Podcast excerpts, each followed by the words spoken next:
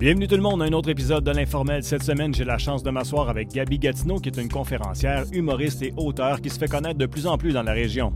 Après dix ans de dépendance aux drogues et plusieurs tentatives de suicide, elle fait maintenant la promotion d'une meilleure santé mentale et donne des conférences sur la prévention des drogues et de l'alcool. Gabi, bienvenue à l'émission. Je suis content de te rencontrer. Ça fait vraiment plaisir. J'ai vu ce matin, tu as posté sur ton Facebook. euh, Ça va être une belle journée. Tu es, toute resplendissante. Tu parce que tu t'en venais me voir ou c'est comme ça tous les jours? Euh, Donne-toi pas trop de mérite, là. non, il, il fait beau, la vie est belle, j'ai plein de projets. je C'est pas juste- beau? Il pleut? Ben, il pleut pas. Il fait, il fait Ah, gris. il faisait fait beau gris. à Gatineau, là. Ah, tu verrais? Oui, bon, oui. peut-être t'arriver ici puis c'est tout grisonnant. Ouais, c'est c'est Buckingham. Hmm.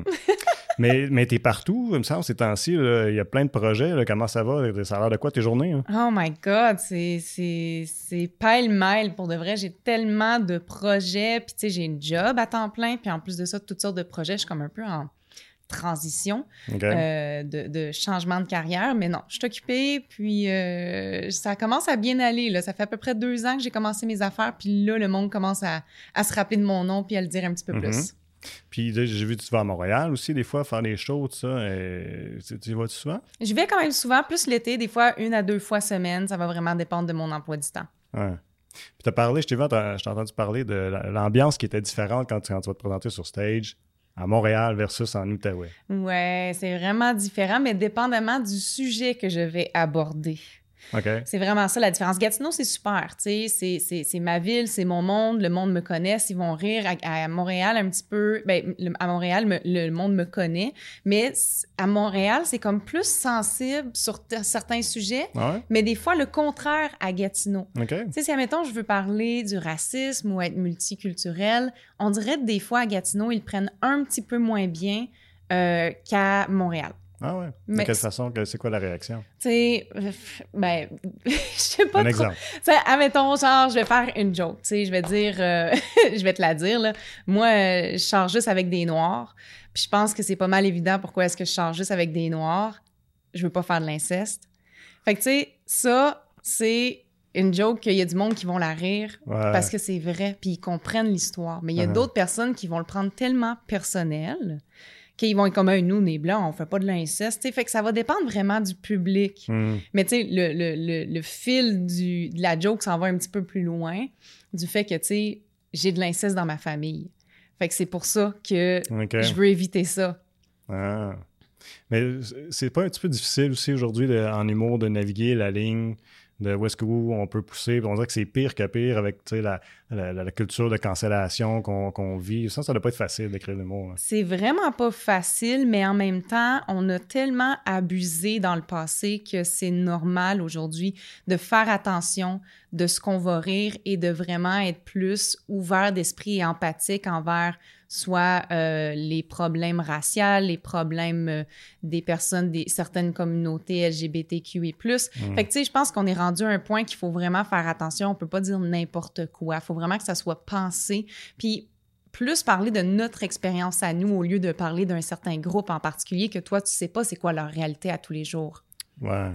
Mais en même temps, ton expérience avec les, les personnes de d'autres communautés va revenir dans tes sketchs. Fait que là, Oui. ça, ça vient nécessairement, ça vient toucher quand même, tu sais. Oui, non, c'est ça. Il faut vraiment y aller d'une certaine manière. Puis, tu sais, moi, je fais beaucoup de, de vidéos avec mes amis qui sont surtout noirs ou de la communauté racisée.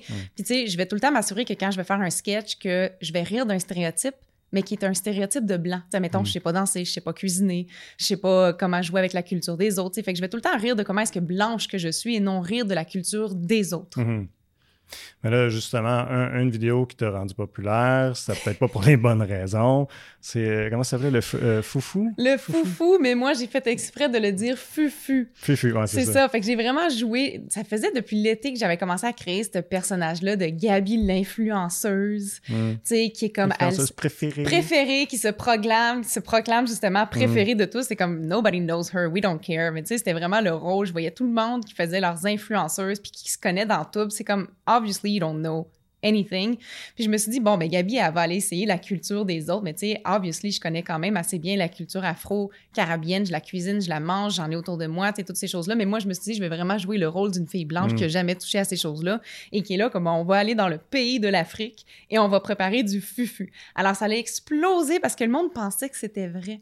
Le monde a vraiment cru que le personnage que je jouais existait.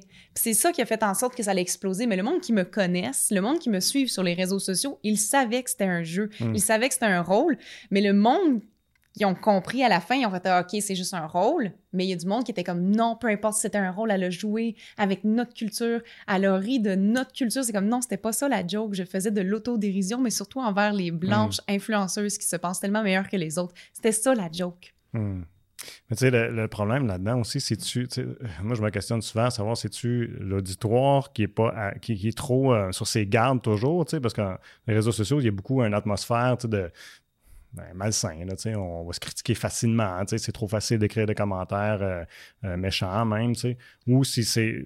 Tu comprends? Je, trouve ça plate que dans le fond, tu sois obligé, toi, de t'expliquer après, puis tu l'as fait sur tes vidéos, que tu sois obligé de t'expliquer pour une joke alors qu'on sait que c'est de l'humour. Ça devrait être pris à la légère. Puis en, je ne veux pas dire que c'est de la faute des autres, mais en quelque part, il y, a une partie de moi qui, je, ne peux pas m'empêcher de dire, ben, on a peut-être un, on a peut-être s'introspecter comme, comme, comme, euh, comme audience, puis se dire, ben, euh, je réagis peut-être un petit peu trop pour rien. oui, mais en même temps, s'il y a tellement de commentaires négatifs qui reviennent, sans cesse, puis c'est tout le temps les mêmes. Moi-même, je dois me, me, questionner sur mes vidéos, sur mon écriture. Tu sais, j'ai comme fait quelques vidéos après, puis ça a fonctionné, mais après ça, j'ai voulu changer. Je me suis dit, bon, je vais aller chercher d'autres humoristes, je vais aller chercher d'autres écritures, d'autres sortes de styles, puis je l'ai fait, je l'ai testé, puis ça, ça, a été viral, puis ça a été bien.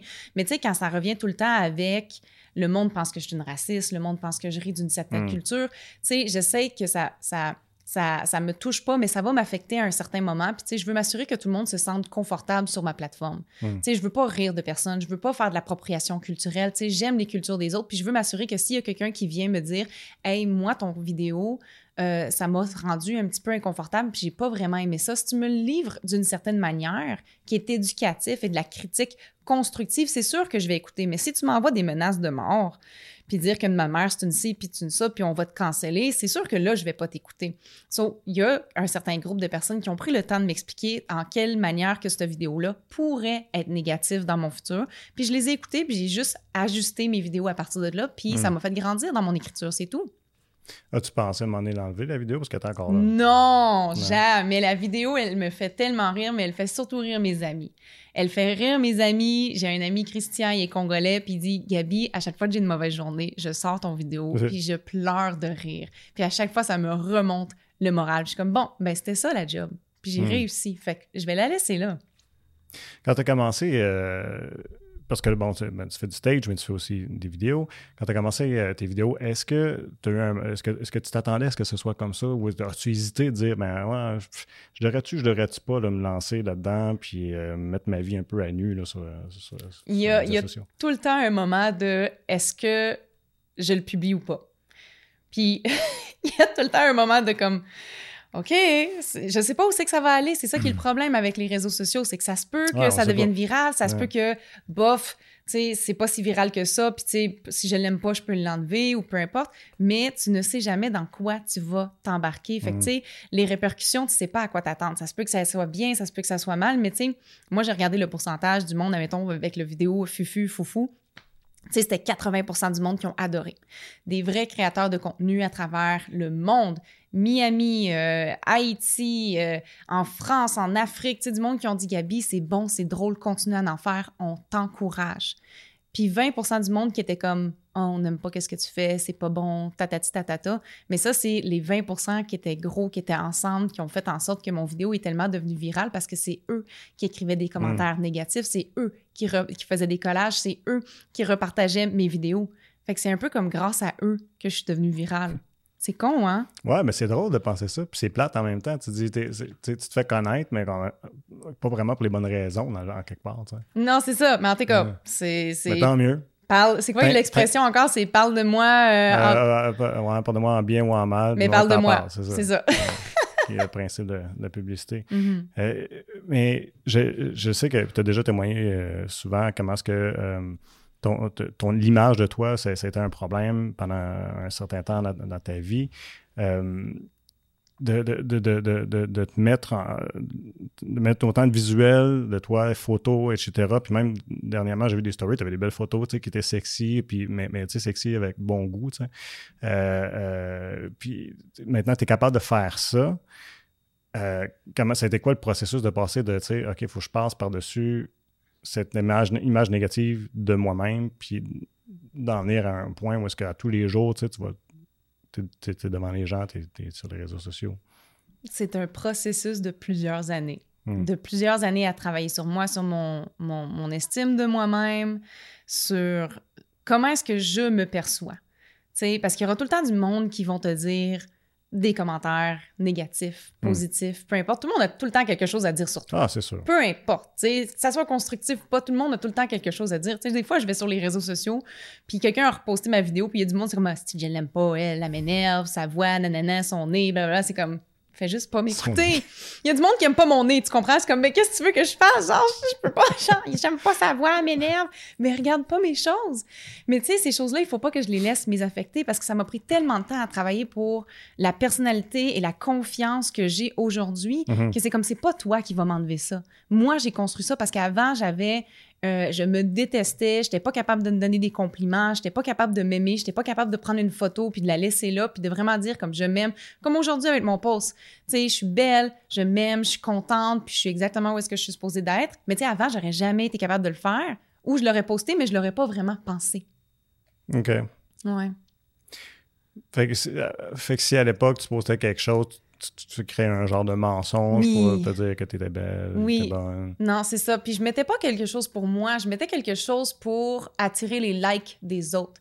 Parce que je m'aimais tellement pas que j'étais comme, ben là, je vais mettre qu'est-ce que le monde veut le voir. Puis leur amour et hmm. leur confirmation et leur appréciation va faire en sorte que je vais être capable de m'aimer. Puis ça, ça a été vraiment l'erreur de ma vie. Même dans les relations avec, euh, mettons, avec mes parents, avec ma famille, avec le travail, avec mes ex-copains, c'était tout le temps genre, qu'est-ce que toi t'aimes? Comment est-ce que tu veux que je m'habille? C'est quoi ta couleur préférée? C'est quoi que tu veux que je fasse? Puis j'étais tout le temps en train de, de mettre un personnage, d'avoir des. des tu sais, de me vendre pour cette personne-là en me disant si je la fais m'aimer plus, je vais finalement être capable de m'aimer. Puis ça, ça a été mon erreur. Je me suis pas priorisée, je me suis pas aimée, je me suis pas choisie pendant tellement d'années que ça m'a amené euh, à un bas fond euh, de, de, de suicide. Puis j'ai finalement réalisé à quel point qu'il faut que je me priorise. Mm-hmm. Mais il me semble que tu dois naviguer tellement une ligne fine de où est-ce que tu pourrais, tu sais, parce que tu as des liens avec ces choses-là, où est-ce que tu pourrais facilement être affecté par ça. Fait que y a-tu eu un moment où tu as dû te dire, OK, oui, je suis assez forte, je suis prête, je suis capable de faire ça, malgré les commentaires négatifs qui pourraient rentrer?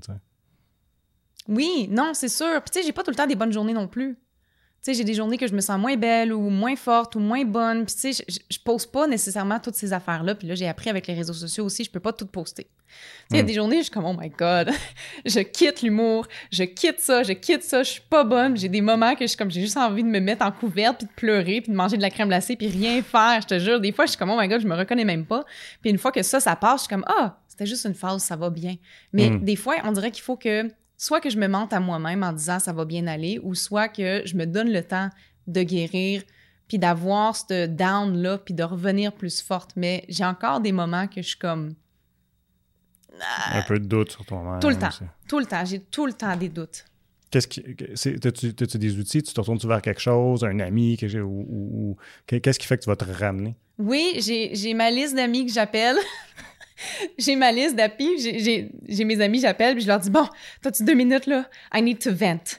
Puis là, ils sont comme Oui, vas-y, je, me sens pas bonne, je suis pas ci, je suis pas ça. Puis c'est comme, ils arrivent tout le temps à me, à me remonter le moral, puis ils sont comme Yo, Gabi, c'est juste aujourd'hui, ça va pas bien. OK, t'as fait un show, puis t'as bâmé, puis c'est correct. Tu sais, t'as deux ans de travail. OK, t'as tel nombre d'années de, de sobriété, t'as ci, t'as ça. Puis eux sont comme capables de me ramener sur le droit chemin en me disant mm. OK, tu te concentres sur une chose qui est tellement stupide et petite quand t'as tout ça à célébrer. Mm sais, je suis comme, ah, c'est vrai.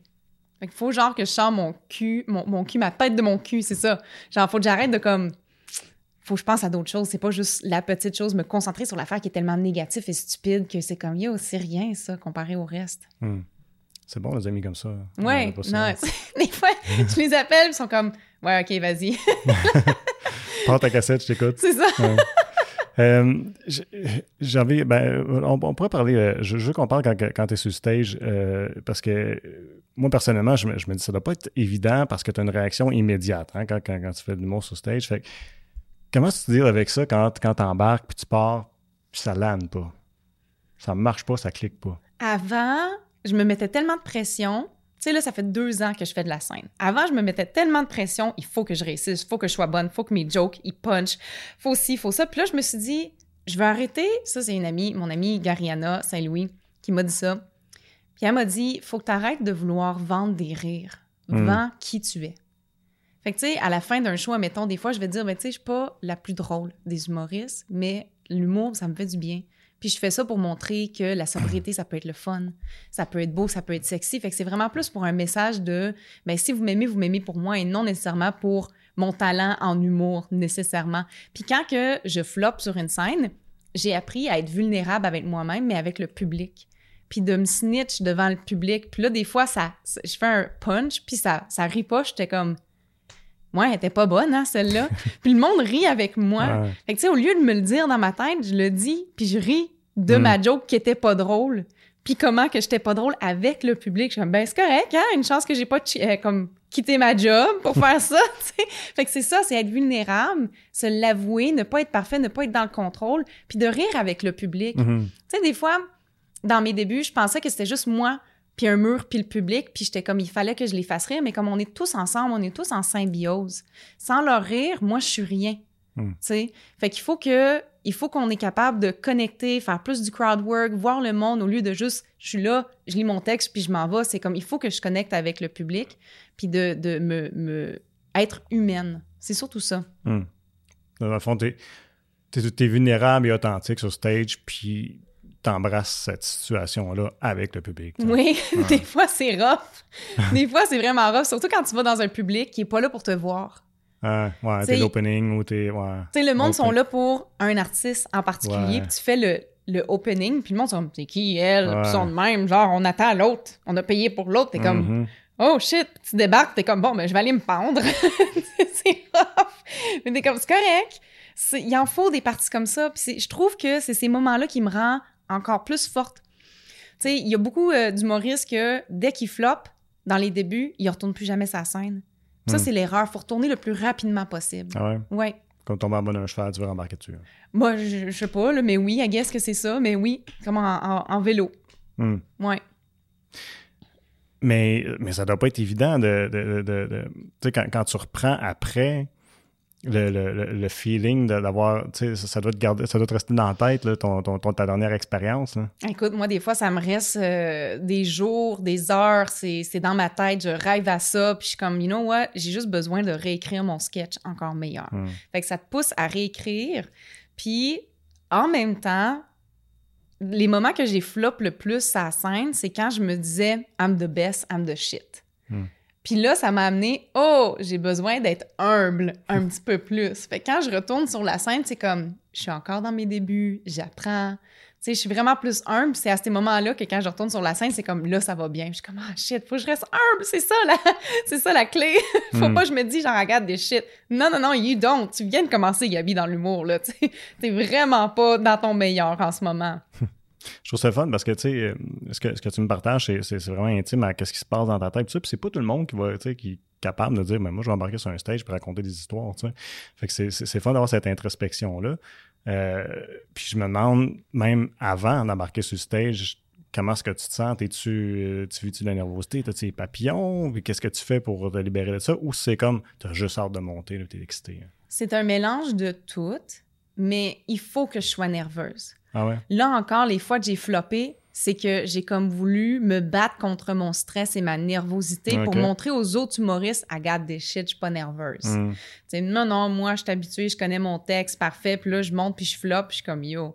À cause que je me suis empêchée d'être vraie avec moi-même pour impressionner des humoristes que je risque de jamais revoir dans ma vie, tu comprends? Hmm. il faut que je sois nerveuse, il faut que je panique, il faut que je sente toutes mes émotions à ce moment-là. C'est ça qui me rend humaine, c'est que je m'empêche pas de vivre mes émotions, puis en même temps, c'est le fun parce que ça me donne de l'adrénaline. Puis des fois, je vais monter sur le stage et comme, hey guys, je suis nerveuse. je suis nerveuse, puis ça Tu me, dis au public, tu veux ça me stresse, oui, ça me stresse d'être ici, mais on va avoir du fun, puis le monde, ça les, ça, ils applaudissent encore plus quand t'es vulnérable, puis t'es vrai avec eux, tu sais. Mais je pense que les gens se, se- se reconnaissent facilement dans, dans la vulnérabilité puis l'authenticité. Fait que, ce qui fait que j'imagine que quand tu es comme ça, hein, euh, c'est ça, les, les gens comme ça, Hey, je sais c'est quoi ce sentiment-là, tu sais, fait puis ils apprécient ça. Puis je pense qu'on est, on est jamais, on est toujours au top de notre game, en guillemets, là, pour utiliser un terme en anglais, que quand on, on- on s'avoue euh, euh, vulnérable. Ouais. Parce que c'est être humain, puis tout le monde est, tu sais. Puis moi, j'ai trouvé, puis comme juste faire le, le podcast qu'on fait présentement, je faisais pas d'animation avant. Puis de- de- à un moment donné, j'ai j'ai comme réalisé, je garde, whatever, là.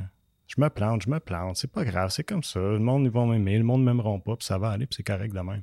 Mais c'est pas facile de faire le cheminement jusque-là, par exemple. Non, c'est vraiment pas facile. Puis comme pendant très longtemps, j'étais dans le contrôle, puis je voulais que ça aille bien, puis je voulais que ça goes my way, puis j'étais comme non, quand je suis en contrôle puis j'essaye de trop forcer les choses, c'est là que je me plante, c'est là que ça va pas bien, c'est là que je me sens comme si j'avais quelque chose dans le cul quand je suis sur le stage. Mhm. Tu sais, là, je veux être relax, prends ton temps, bouge le stand à micro, parle avec le monde, regarde comment ça va, tu sais, Ouais. prends ton temps qu'avant, j'étais comme, OK, j'ai cinq minutes, puis c'est ta Puis là, je sortais de là, puis je me rappelais même plus qu'est-ce que j'avais fait sur la scène, tellement mmh. que j'étais nerveuse, puis j'étais mmh. trop dans mon texte, puis fallait que je me filme pour me rappeler qu'est-ce que j'ai fait, puis j'étais comme, je me rappelle de rien. Tandis que quand je prends le temps d'arriver, puis de dire allô au monde, puis de respirer, c'est là que je suis comme, OK, je suis vraiment à ma place, je ouais, me sens bien. Ouais.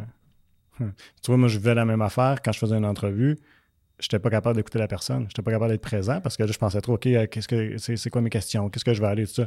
Fait qu'à ce temps, j'ai, comme minimisé ma préparation Hmm. pour avoir juste l'essentiel. Puis après ça, ben, je regarde, j'ai une conversation, écoute. Puis si tu si t'écoutes, ben, tu vas avoir du matériel à parler, là, dans le fond. là, fait que c'est assez spécial, mais je trouve ça le fun parce que ça fait, je vois des parallèles. Euh, j'écoutais, euh, euh, ben c'est hier, j'ai écouté le nouveau documentaire Michael J. Fox, tu connais, j'imagine? Oui. Moi, ta génération. Non, non, non, non, non, non, non? Michael J. Fox, oui! Ben, il- ben, il a sorti une, une autobiographie, mais sous forme de documentaire, puis il parlait comment, parce que quand il faisait ses sitcoms, le feeling qu'il avait quand il, il landait une joke, puis que l'audience mettait à rire, il, disait, il, il appelait ça, il dit que c'est une euphorie. Mhm. C'est irremplaçable. Ouais. Comment est-ce que tu aimes ça, d'entendre ton public rire? C'est. C'est vraiment une satisfaction que tu pourras pas chercher ailleurs. Quand tu fais rire le monde, là, c'est. Je sais pas si c'est à cause que je cherche tout le temps l'approbation des autres, si je veux me faire aimer, si c'est vraiment comme une certaine blessure d'enfance. Tu sais, il y a beaucoup d'humoristes qui vont faire de l'humour pour aller chercher l'amour de leurs parents, exemple, ou des choses comme ça, comme Steve Bilodeau. Il l'a Mhm. dit dans son podcast, mais tu sais, je peux le comprendre. Ouais. Du monde qui veulent se faire accepter, qui veulent que le monde les applaudisse, comme moi, t'es bon, t'es drôle, t'es ci, t'es ça. Fait que je le sais vraiment pas, mais quand tu es capable de. Moi, je pense que c'est juste une question, j'aime rendre le monde heureux. J'aime le rendre le monde heureux, choses positives, pas des affaires négatives. C'est quand on est capable de créer ça. Moi, je crée ça dans une salle. Hum. Tu sais, qu'on est capable de faire applaudir le monde puis qu'ils en veulent plus. C'est plus ce feeling-là que j'aime. Ouais, c'est de l'euphorie, c'est vraiment ça. Ouais. Mais, euh, puis versus quand tu fais des, des, euh, des, des vidéos, par exemple, là, là, à ce moment-là, c'est différent, j'imagine, parce que quand tu es devant une salle, tu as, une réaction tout de suite. Là, tu es là, puis c'est comme tu as le temps d'y penser, puis à créer ta joke, à l'écrire et tout ça. Puis les commentaires, ben, ils vont venir après. Mhm. C'est différent. Fait que c'est quoi la satisfaction que tu vas chercher quand tu fais des vidéos? Parce que tu sais, c'est tellement. c'est- l'humour les deux, mais c'est pas la même affaire. C'est deux mondes tellement différents. C'est ça, un vidéo, j'ai le temps de l'écrire, de le rouler, de le filmer, de l'éditer. Puis je l'envoie à mes amis. Hey, qu'est-ce que t'en penses? C'est-tu bon? Oui, Ouais. OK. Je le poste. Puis là, les commentaires, ils arrivent avant, puis ben, après. Puis tu sais, maintenant, j'essaie de plus lire les commentaires tant que ça parce que je me, je me concentrais trop sur ces, ces commentaires, puis c'est pas ça. La satisfaction, c'est quand une vidéo est repartagée. OK. tu sais, puis que là, il devient viral ou que le Mm. monde en parle, puis que, que le Mm. monde, il se le partage entre eux, puis c'est ça qui est le fun. Euh, tu sens pas vraiment le négatif, à moins que c'est une grosse vague comme qu'est-ce que j'ai vécu avec le vidéo Fufu. Là, j'avais reçu pendant une semaine des, des, des, des, des menaces de mort, puis des vidéos trop intenses, puis j'étais comme, OK, mais à ce moment-là, je peux juste couper les réseaux sociaux de ma Mhm. vie puis passer à autre chose. Mais quand tu es sur la scène, c'est soit que tu fais rire le monde d'un coup, puis c'est le fun, mais quand ta joke, elle rentre pas, là, tu, tu sens le rejet d'un coup. C'est ça qui est tough, c'est que tu as besoin de faire ton poker face devant tout le monde. C'est comme, ben, ça m'a pas fait mal que vous avez pas ri, tu sais. c'est comme, faut que tu fasses comme si de rien n'était, puis tu joues au, jeu que oui, oui, c'était plané ou quoi que ce soit, puis tu, tu, tu, remontes euh, la vague, mais c'est. Euh, c'est deux mondes vraiment différents. C'est des satisfactions différentes, c'est des résultats différents. L'amour et la haine, tu, tu le reçois d'une autre manière. Mais je trouve que les deux me font grandir d'une manière différente. Hmm. As-tu une préférence? En ce moment, c'est la scène. En tant qu'animatrice, je suis en train de me découvrir. C'est la première fois que je fais de l'animation de, de, de show d'humour. J'ai déjà fait de l'animation pour des événements avant, mais là, en tant qu'humour, c'est le fun parce que, tu sais, je suis pas là pour faire mon, mon, mon, mon set d'humour je suis là pour faire du crowd work, je suis là pour m'assurer mhm. que le, public va bien. Je fais un petit peu de, de, scanning pour voir comment est-ce que le monde a l'air, poser des questions, rire avec eux, puis là, présenter le monde. Mais je suis en train de me découvrir d'une certaine manière parce que c'est vraiment plus de l'impro. Tandis que quand, je fais un, quand je suis invitée pour un spectacle d'humour, ben, j'ai mon numéro de préparé à l'avance. Je vais me permettre quelques, quelques minutes de crowd work puis niaiser un peu, mais c'est préparé, tandis que L'animation, c'est oui, j'ai deux, trois jokes en réserve si ça va pas bien, mais le reste, c'est du crowd work puis de l'improvisation avec le public. Puis ensuite, quand la personne, elle s'en vient, je la, je, je, la présente. Mais si elle flop aussi, sur le moment, il faut que je remonte le public. Puis ça, mm. c'est un stress, tu sais, mais c'est un défi en même temps. Euh, ben, on pourrait en profiter justement de parler de ces soirées-là euh, avant que le premier, le premier segment d'une demi-heure finisse. Euh, donc là, il y a, ben, ça fait pas longtemps, tu as commencé au Pop au bar, des soirées d'humour. Ouais. Ça se passe bien? Ça se passe super bien. On a fait notre première il y a deux semaines, puis là, on a notre deuxième soirée qui est aujourd'hui ce soir. Mhm. Puis ça va finir le 22 août. Je pense qu'on a à peu près 8 à 9 shows.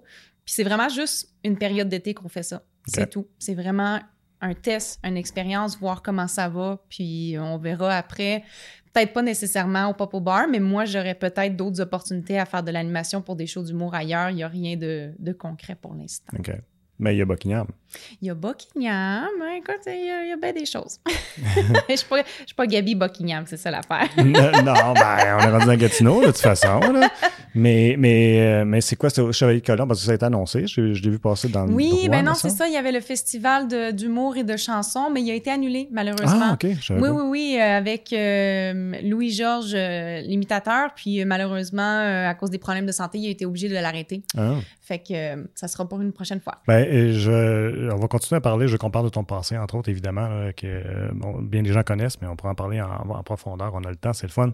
je veux remercier tous ceux qui nous écoutaient via ma TV Outaouais ou si vous nous écoutez à TVC Basse-Lièvre euh, pour la, le segment qui est plus court. Donc, je vous invite à voir euh, le segment plus long, là, soit ailleurs à l'horaire ou sinon notre chaîne YouTube. Et encore une fois, on est disponible sur euh, Apple Podcasts, Spotify et SoundCloud pour la version en balado. Je vous souhaite une excellente soirée. Euh, ouais, ben oui, ton, ton passé. c'est assez rock'n'roll. Euh, de, de c'est quoi de le dire. Puis c'est drôle parce que quand je regardais, quand, quand je me préparais à te rencontrer, je, il y a tellement de choses, je dis OK, je commence où?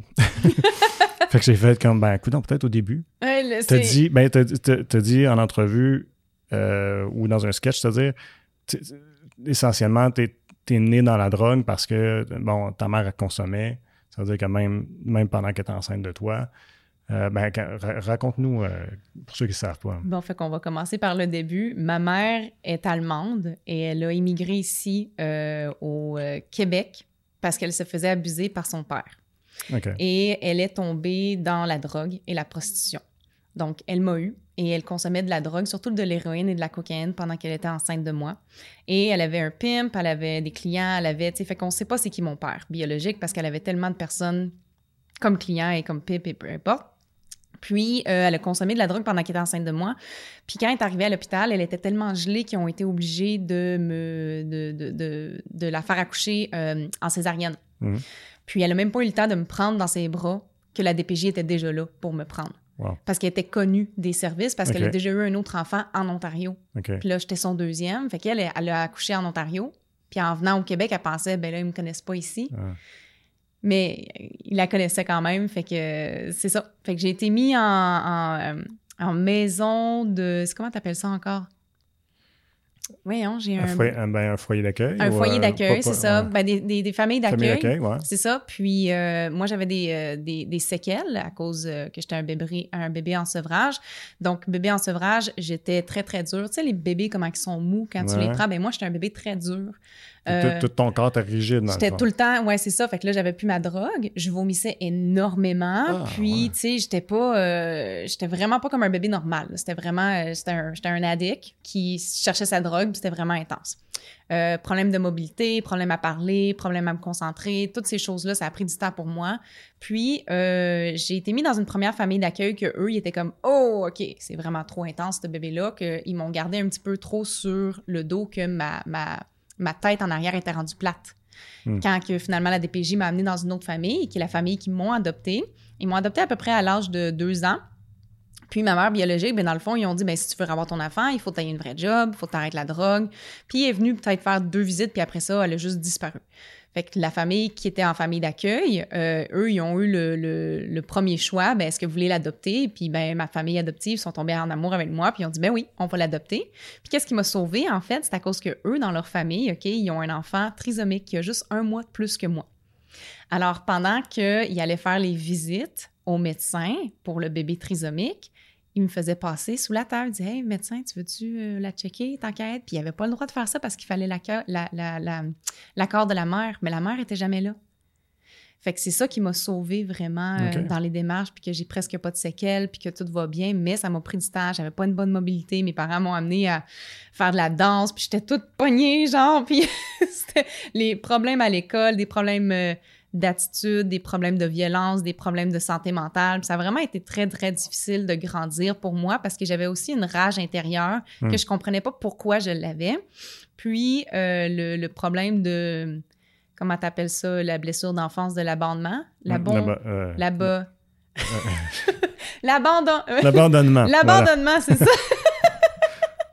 Mais c'est ça, fait que, tu sais, quand tu regardes des photos de famille, t'as pas l'impression que je suis adoptée parce que je suis allemande, puis eux sont portugais québécois. Fait Hmm. qu'on est très européens. OK. Fait que dans les photos, quand le monde regarde les photos, puis mon père dit il y en a une d'adoptée, tout le monde regarde celle qui est trisomique en disant ben ça doit être elle. Mais non, c'est moi. Fait que c'est quand même assez drôle, mais en grandissant, moi je sais qui qui ressemble à maman, qui qui ressemble à papa. Mais moi, je me sentais différente, je me sentais, tu sais, on n'a pas le même ADN, puis je l'ai tout le temps ressenti, fait que c'est pour ça que dès un jeune âge, je voulais tellement me faire accepter, je voulais tellement me faire aimer, je voulais tellement me faire, tu sais, voir, mais je savais pas comment le faire, puis Mhm. ne pas, j'ai pas su que je devais m'aimer en premier, fait que j'ai fait des pirouettes toute ma vie pour me faire accepter, tu sais, de me faire aimer. Hmm. Ouais. Mais est-ce que tu étais consciente à ce moment-là? C'est-à-dire qu'on ne te l'avait pas dit que tu avais été adoptée à ce moment-là? Non, ils me l'ont jamais euh, caché. Dès que j'ai pu comprendre c'était quoi le mot adopté, moi je me rappelle, je pense que c'est ma grand-mère portugaise, elle faisait la, la- elle pliait des vêtements un moment donné, puis elle m'a dit genre euh, t'es adopté. puis j'étais comme mais qu'est-ce que ça veut dire adopté Puis Mm. euh, ils ont dit ah ben t'es juste bien spécial, puis on t'aimait, puis on t'a pris dans la famille, puis c'est sous. Mais tu sais, ils me l'ont jamais caché, mais au début je comprenais pas qu'est-ce que ça voulait dire nécessairement, mais au fur et à mesure quand j'étais capable d'avoir des conversations avec eux, tu sais, j'ai su que j'avais deux autres frères qui étaient adoptés ensemble en Ontario. Fait que, tu sais, quand on était bébé, on se voyait. Puis finalement, bon, on s'est plus revus jusqu'au moment qu'on était adolescents. Mais ils m'ont jamais caché ma mère, elle était comment? Mais c'est juste qu'à chaque fois qu'ils essayaient de m'en parler, moi, je devenais frustrée puis violente. Hmm. Fait qu'à un moment donné, ils ont juste dit, ben, on va arrêter de parler de ta mère biologique, on va arrêter de parler de tes frères, on va arrêter de te parler de ton passé puis d'où tu viens, parce qu'à chaque fois qu'on t'en parle, tu deviens incontrôlable. J'avais tellement une rage intérieure en me disant, tu sais, pourquoi est-ce que je me suis fait abandonner? Pourquoi est-ce que Ben moi, fait qu'au lieu de me concentrer sur, wow, j'ai été adoptée dans une famille qui ont cinq enfants. Cinq enfants, pour moi, ça fait six, là, avec eux. Hmm. Puis ils m'aiment, ils m'ont choisi moi. Moi, je me concentrais sur j'ai été abandonnée. Ouais. Ben là, je en vieillissant, tu es peut-être capable de rationaliser ça, hein. mais plus jeune, c'est impossible. Non, mais c'est ça. Fait que je me trouvais, euh, je me trouvais différente, je me trouvais incomprise, je me trouvais, tu sais, j'avais, j'ai eu des séquelles. J'ai eu des séquelles. J'étais pas bonne à l'école. J'étais très violente. J'aimais ça me battre. Puis euh, moi, c'était plus important de impressionner mes amis que mes parents. Fait que tu sais, être bonne au Mortal Kombat là, j'étais bonne. Euh, mais mais c'est quand, c'est quand que tu as, que, que ben, à quel âge tu as commencé à, à consommer? À 16 ans. À 16 ans, j'ai commencé euh, l'alcool, la marijuana, la cigarette, puis les pilules au secondaire. Puis la première fois que j'ai consommé, là, c'était un moment d'euphorie. Je me sentais tellement bien. J'ai souffert pendant très, très longtemps. Pas dans ma peau, pas dans ma place. Je me sentais comme si j'étais juste un un bouche-trou dans la famille. Puis, mes parents m'ont tout le temps donné de l'amour. Ils ont tout le temps voulu, ils sont comme, non, t'es notre fille. On est ton père, ta mère, on t'aime. Ils, ont, jamais, ils m'ont jamais traité différemment, mais moi, je me sentais différente. Puis, dès que je suis tombée dans la drogue, c'est comme si j'avais finalement trouvé la partie qui me manquait. Hmm. Comme si je retournais dans le ventre de ma mère. Je me sentais tellement bien, j'étais comme, ah, c'est ça qui me manquait. J'ai été capable d'aller calmer un mal intérieur que je comprenais pas d'où il venait. Puis je me suis perdue là-dedans pendant dix ans. Hmm. C'est drôle que tu dises euh, tu retourner dans le ventre de sa mère parce que dans l'abandon, c'est le sentiment qui va sortir chez les enfants. Ça, pour avoir parlé avec un psychologue de ça, c'est le sentiment qui ressort chez les enfants qui, ont, qui se sentent abandonnés de vouloir retourner dans le ventre de la mère. Oui c'est spécial. Puis tu imagines, des enfants qui sont séparés à la naissance, mettons, supposons, il y a besoin d'un incubateur, ça, puis ils font attention. Ils savent que maintenant que le, parent a le plus de contact possible avec l'enfant, mais tu sais, s'ils ne peuvent pas faire de peau à peau, ces choses-là, il y a des séquelles déjà là. Fait qu'imagine dans ton cas. Ouais. C'est intense. Hein? Non, ça, ma mère biologique n'a pas été capable de me prendre dans ses bras. La première famille d'accueil qu'ils m'ont eu, ils, ne se sont pas bien occupés de moi. Ils mm. m'ont surtout laissé coucher. c'est vraiment en arrivant dans la nouvelle famille qu'eux, ils m'ont adopté, que là, j'ai eu de l'amour. Mais tu sais, c'est passé peut-être euh, quelques mois. Je pense, je me rappelle pas à quel âge j'étais arrivée. Je pense que j'avais comme huit ou neuf mois quand je suis arrivée. Mm. Puis, tu sais, les séquelles, ils se sont faites. Mais ça m'a pris du temps à, être capable de, de m'asseoir avec moi-même, de parler avec des psychologues, de de, vouloir grandir. C'est surtout ça, la volonté de grandir et de, bon, qu'est-ce que je peux faire pour euh, guérir mes blessures d'enfance, faire mes recherches, travailler sur moi, devenir une meilleure personne? ça n'a pas été facile. Non. Ben, je peux imaginer. Puis, how, low did you go? C'était quoi ton plus creux? Euh... T'as dit qu'on pouvait parler n'importe quoi. Non, non, non, c'est juste... Non, mais c'est toi à l'aise. Non, je suis très à l'aise. C'est juste mon, mon plus bas, là, c'est. Euh, là, j'ai écrit la date, là, sur. Euh, c'est ma date, ma dernière date que j'ai consommée. C'est le 11 juillet 2016. Tu l'as tatoué? Je l'ai tatoué pour me rappeler ah. la journée que j'ai arrêté de consommer parce que sinon, un moment donné, je vais, je vais l'oublier. Mais cette date-là, euh, écoute, ça faisait une semaine que j'essayais de me suicider. Euh, j'étais dans une relation toxique avec un homme qui me donnait beaucoup de cocaïne. Je travaillais plus, j'avais plus d'argent dans mon compte en banque, je vivais chez lui, lui était tout le temps parti en train de me tromper, ça allait mal, une relation extrêmement toxique. Je parlais plus avec ma famille, je, sortais jamais voir euh, l'extérieur, le soleil, j'étais blanche, j'avais des boutons partout. Peut-être que tu as vu la photo avant, là, mais j'étais vraiment euh, quasiment en décomposition, j'étais dégueulasse, je mangeais plus, je me lavais plus, je me brossais plus les dents, je faisais juste consommer à tous les jours. Je fumais des cigarettes comme déjeuner. Puis à un moment donné, j'étais tellement tannée que je voulais me tuer. Puis j'ai essayé de me suicider en faisant des overdoses, en prenant de la cocaïne, en prenant des pilules, en prenant plein de choses. Puis j'étais en paix avec cette décision-là.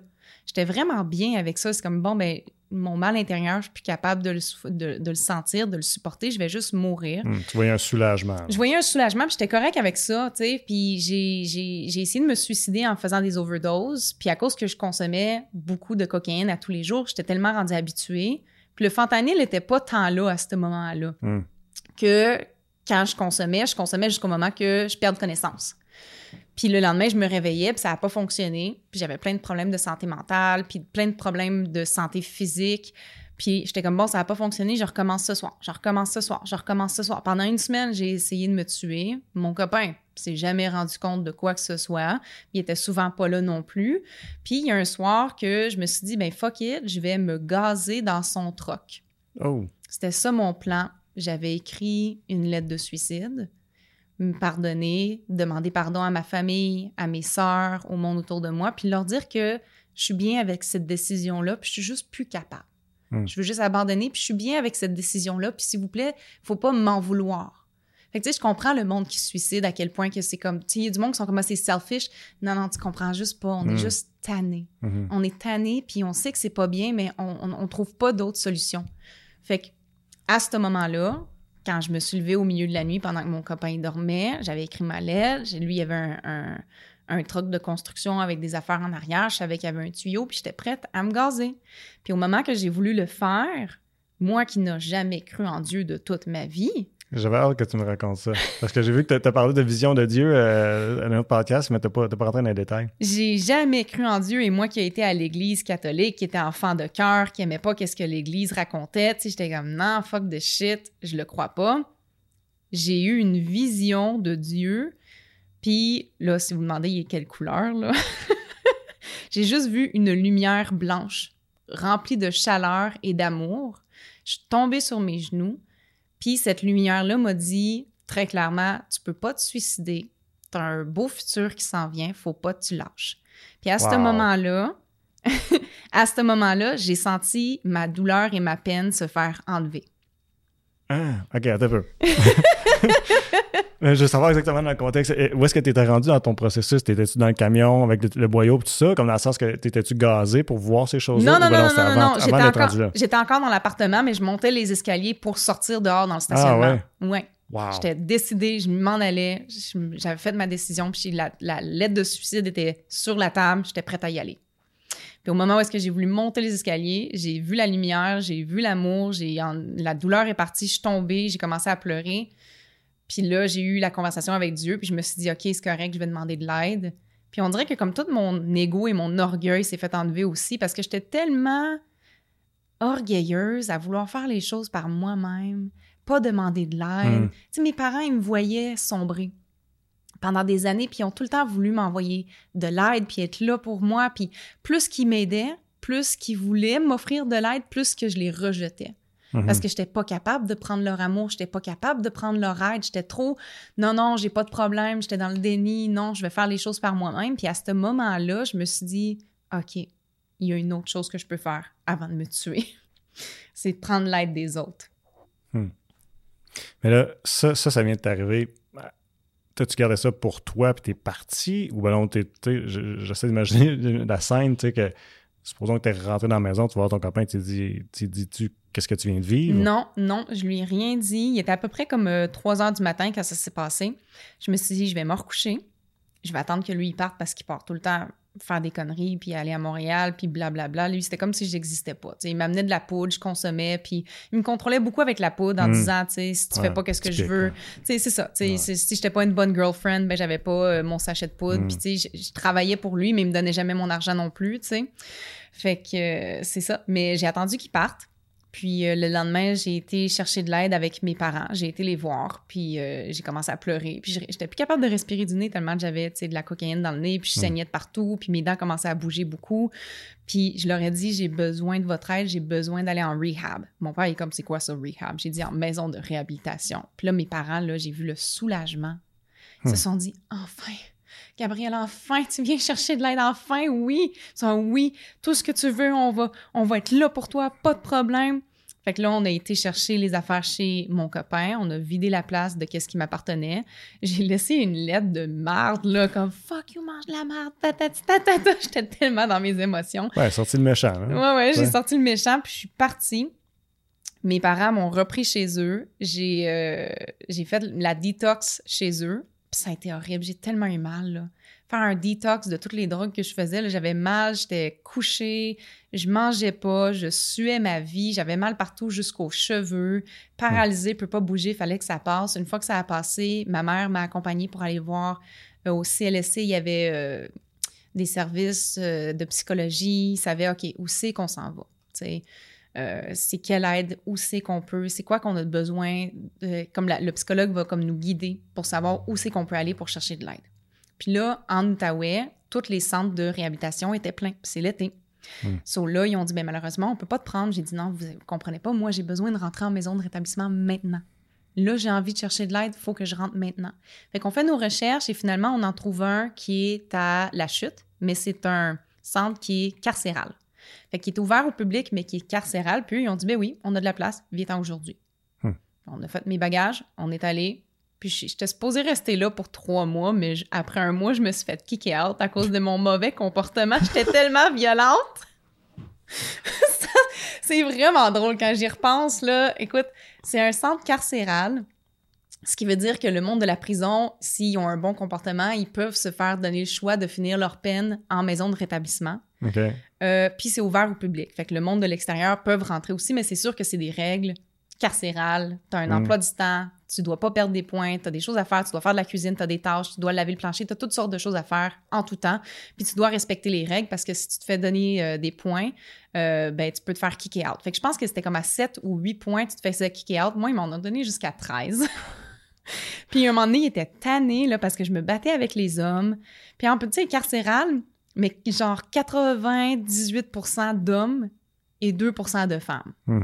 Fait tu sais, c'était quand même assez rough. La confrontation était là. Mon côté manipulatrice avec les hommes était là. Tu sais, je me, je- moi, je rentrais là en me disant, je m'en vais en prison. Puis il va falloir que je trouve le gars le plus fort. Puis que j'y pète la gueule. Wow. C'était ça ma mentalité.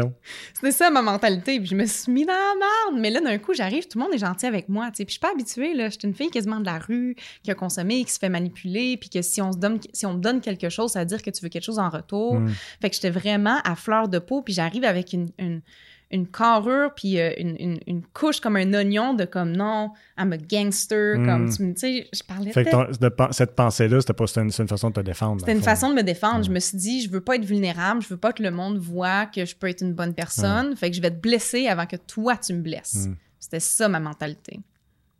Wow. Faut le faire. Tu sais, dans un milieu carcéral, que tu, tu- Gabby Gastineau s'est fait kicker en dehors. That's how badass you were. C'était tout du bon monde qui voulait être en rétablissement. Là. Ah Moi, je suis arrivée ouais. avec une attitude de merde, puis je cherchais la merde, puis je lançais des chaises, puis juste... Malgré le fait que tu étais, étais dans une étape, parce que là, tu dis, OK, je veux aller mieux. Là, Mhm. Sais, Mais j'avais- encore la mentalité de. J'avais encore beaucoup de travail à faire sur moi. Tu sais, 10 Mm. ans de consommation, 10 ans à être entouré des mauvaises personnes, à être manipulée avec les hommes, tu sais, à, à- à me prostituer avec les hommes, tu sais, à ne pas savoir c'est quoi l'amour, ne pas être capable de euh, faire des prises de sentiments, être capable d'avoir une bonne communication avec le monde. Sais, comme là, l'estime et la communication que j'ai en ce moment, je ne l'avais pas. Mm. C'était, j'étais trash.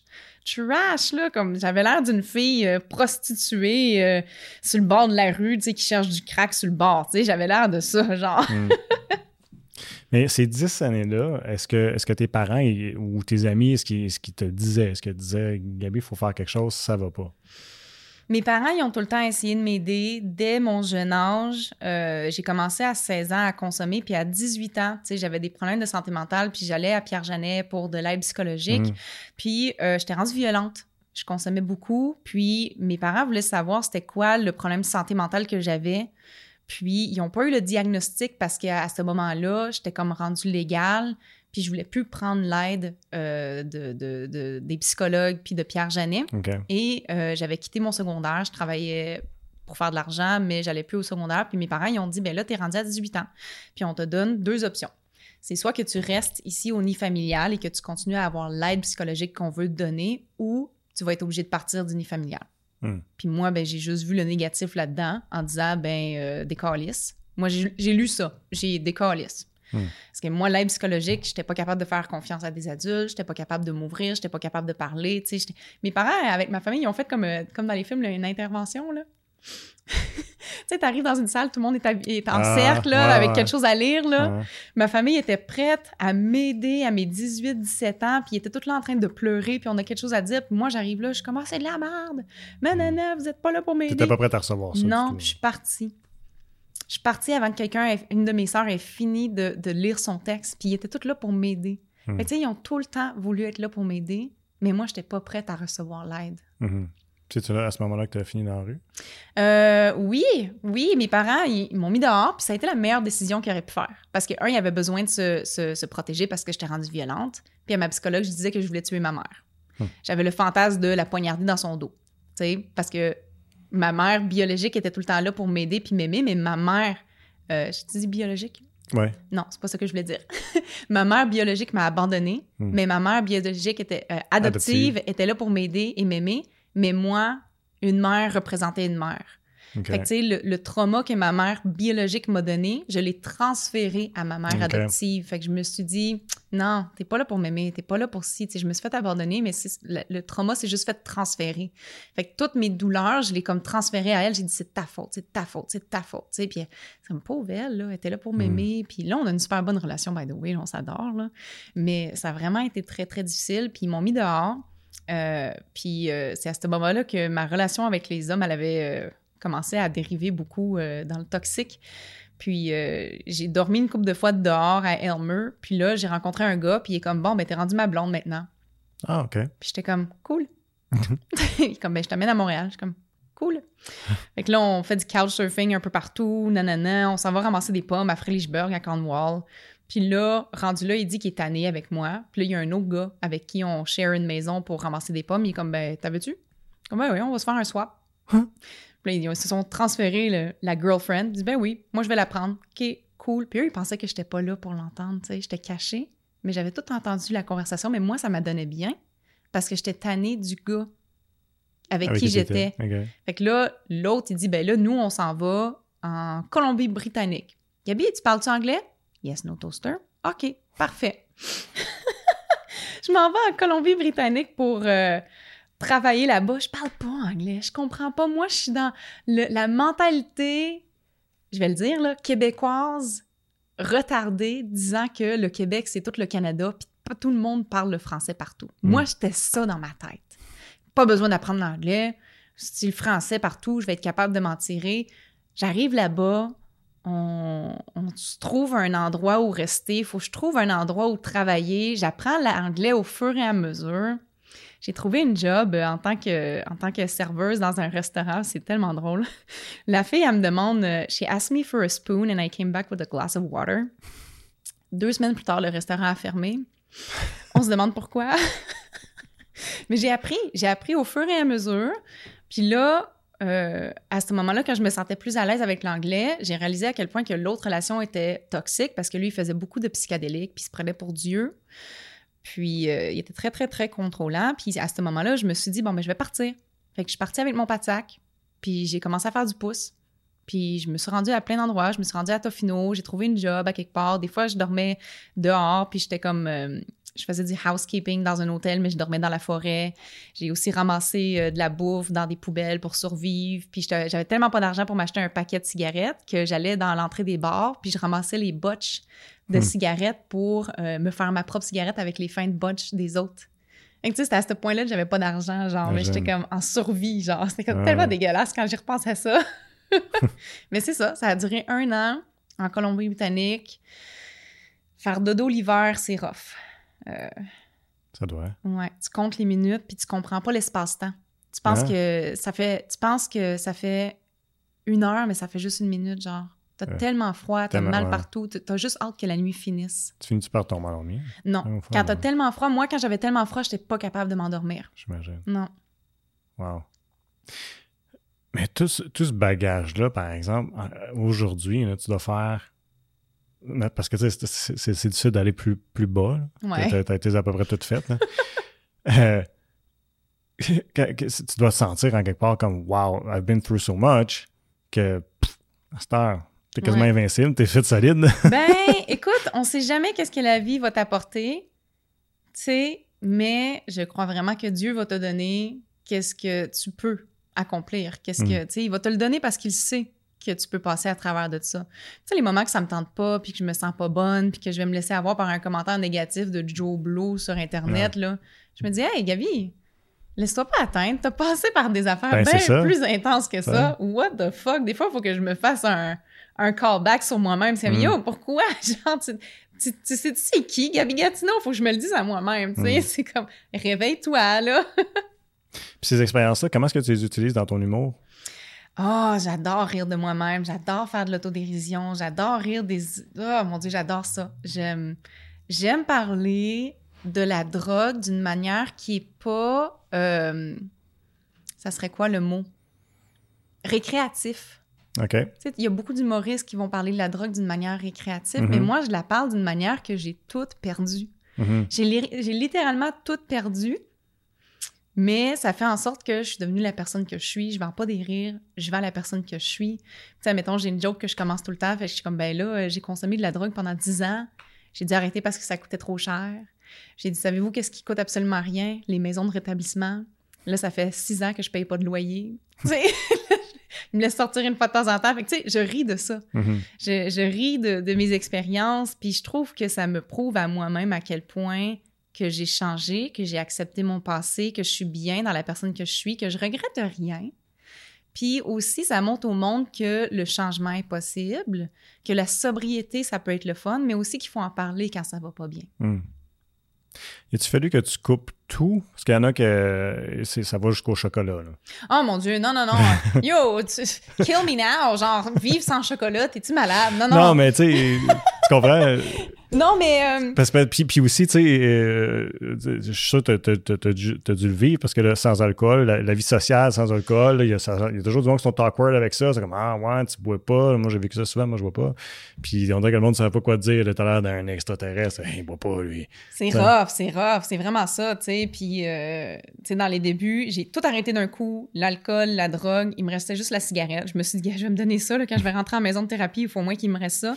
Mais j'étais comme, ça, c'est une chose aussi que je vais arrêter. Une fois d'être sortie en maison de thérapie, ça m'a pris à peu près un mois pour arrêter la cigarette, mais j'étais vraiment déterminée. Là. Hmm. Je voulais changer, j'ai touché le bas fond, je voulais mourir. J'étais comme, OK, là, y a, there's only one way and it's up.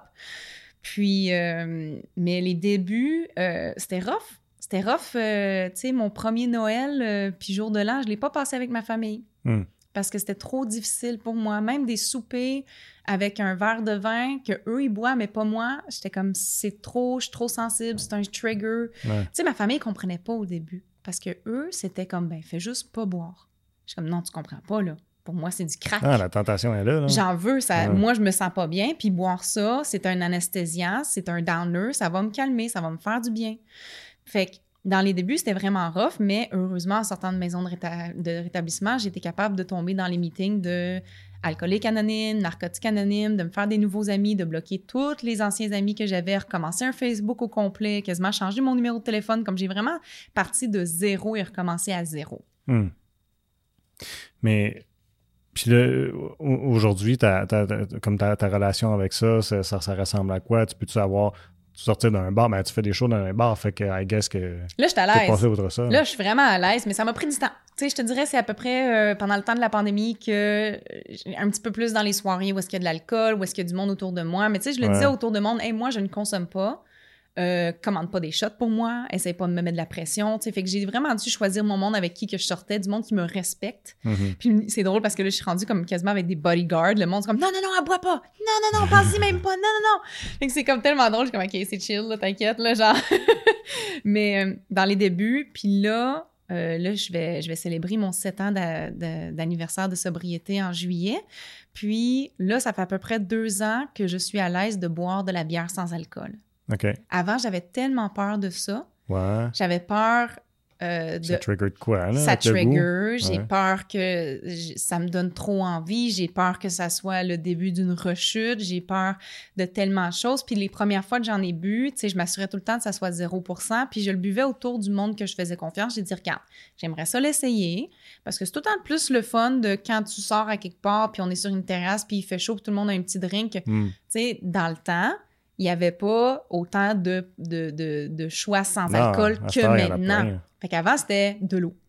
Il n'y avait rien d'autre. Comme, hmm. tu veux quoi? De l'eau. Je suis comme, ben, à un moment donné, c'est un peu plate. Tu sais, là, il y a des mocktails, il y a des bières sans hmm. alcool, il y a toutes sortes de choses, il y a même des vinos, tu sais, il y a toutes sortes de choses, c'est vraiment le fun. Mais c'était extrêmement difficile, mais là, je me suis rendue vraiment à l'aise et je suis en contrôle et ça me fait pas peur de rejeter, mais en même temps, il faut tout le temps que j'aie peur de rejeter. Parce que moi, demain, je pourrais rejeter, tu comprends? Mm-hmm. Fait que si, encore une fois, je me dis non, je suis en contrôle, ça va bien, tu sais, des fois, je me watch combien de bières sans alcool que j'ai bu cette semaine. Tu sais, faut que, il faut que je les compte. Il faut que je m'assure, est-ce que tranquillement, je suis en train de m'envoyer vers une rechute puis que je veux pas me l'avouer? Fait qu'il faut tout le temps que je me trouve, OK, d'autres manières de, de, boire des choses, puis des Perriers, puis des mocktails, puis des choses. Puis des fois, je veux absolument rien boire. Je suis bien avec ça, tu sais. Mm. Euh, aujourd'hui aussi, tu vas donner des conférences pour sensibiliser les plus jeunes vis-à-vis de la consommation. C'est quoi ton approche? Es-tu plus non, pas la drogue ou bien les informer sur les conséquences, puis c'est ton choix? Oui, c'est vraiment euh, les, je peux pas leur dire non. Comme, comme je te dis, genre, il y a un gros bouton rouge ici, puis il faut pas que tu pèses dessus, là. Je vais avoir... C'est sûr que tu vas vouloir aller peser dessus. Exactement, c'est ça. Tu sais, c'est cool. Moi, j'ai rien de mal avec le monde qui veut expériencer, le monde qui veut essayer. Tu sais, fais-le, mais fais attention de la manière que tu vas le faire, puis pourquoi.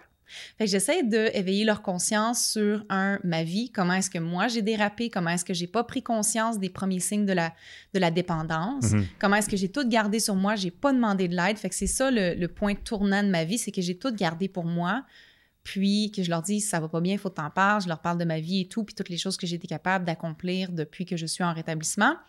Mais après ça, je leur explique les drogues et leurs méfaits et leurs conséquences sur le cerveau et sur le corps.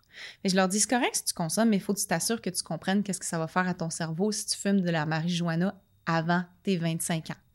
Il y a des risques de schizophrénie, il y a des Mhm. risques de dépersonnalisation, il y a des risques, tu vas être plus lent, il y a toutes sortes de choses. Fait que j'ai fait mes recherches.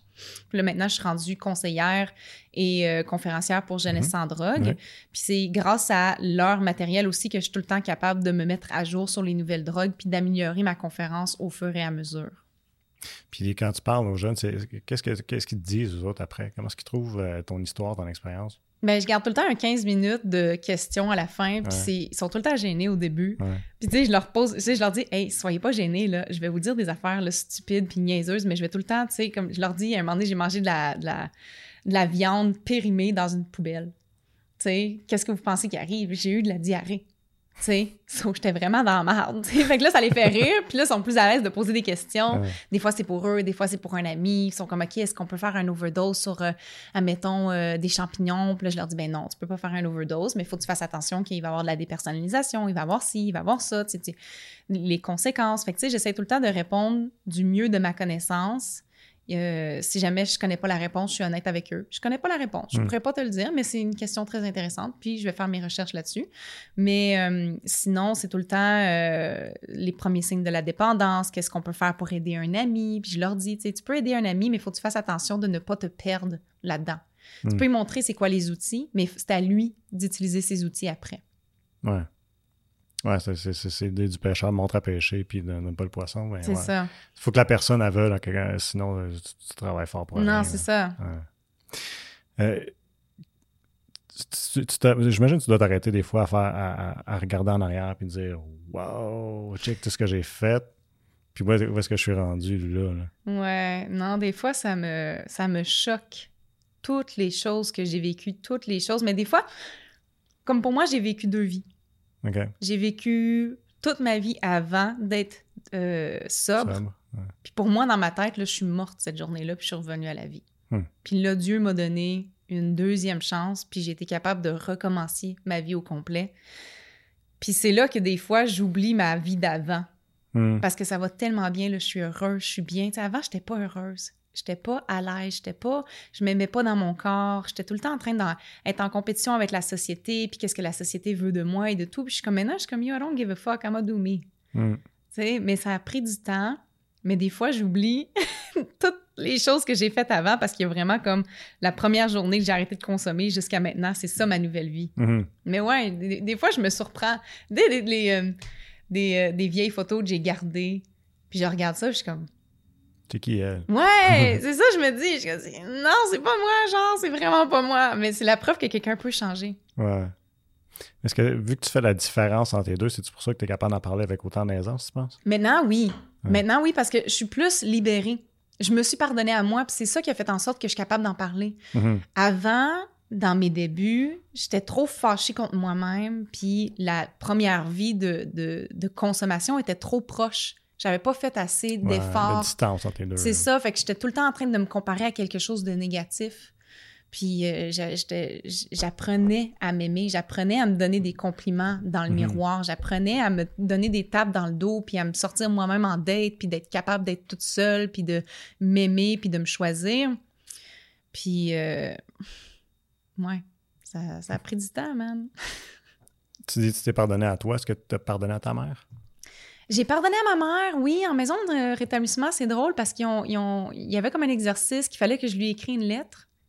Que je donnerais jamais, tu sais. Mais, euh, tu sais, j'ai- j'ai écrit une lettre en disant « Je te pardonne parce que toi aussi, tu as souffert. Toi, tu t'es fait abuser, tes parents, ta mère te croyait pas que tu te faisais abuser par ton père. C'est la trahison que tu as dû sentir. Tu es arrivé dans un pays que tu parlais même pas la langue, tu pas fini ton secondaire. Tu as souffert toi aussi, puis là, tu as, perdu trois enfants à cause de cette dépendance-là, mais c'est pas de ta faute, c'est la consommation qui t'a fait ça. Fait tu sais, je lui ai pardonné. Euh, je l'ai rencontré.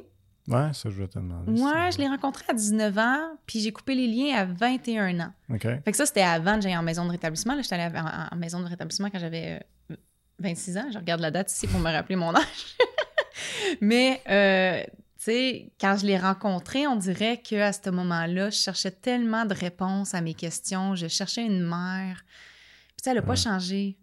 Non. Elle est encore dans la consommation. Elle a tellement été dans la consommation, puis euh, utilisé par un pimp que, genre, on était ensemble, puis comme, est-ce que je peux fumer une cigarette? Est-ce que je peux aller aux toilettes? C'est comme, elle devait demander la permission pour toutes mm. les choses qu'elle faisait.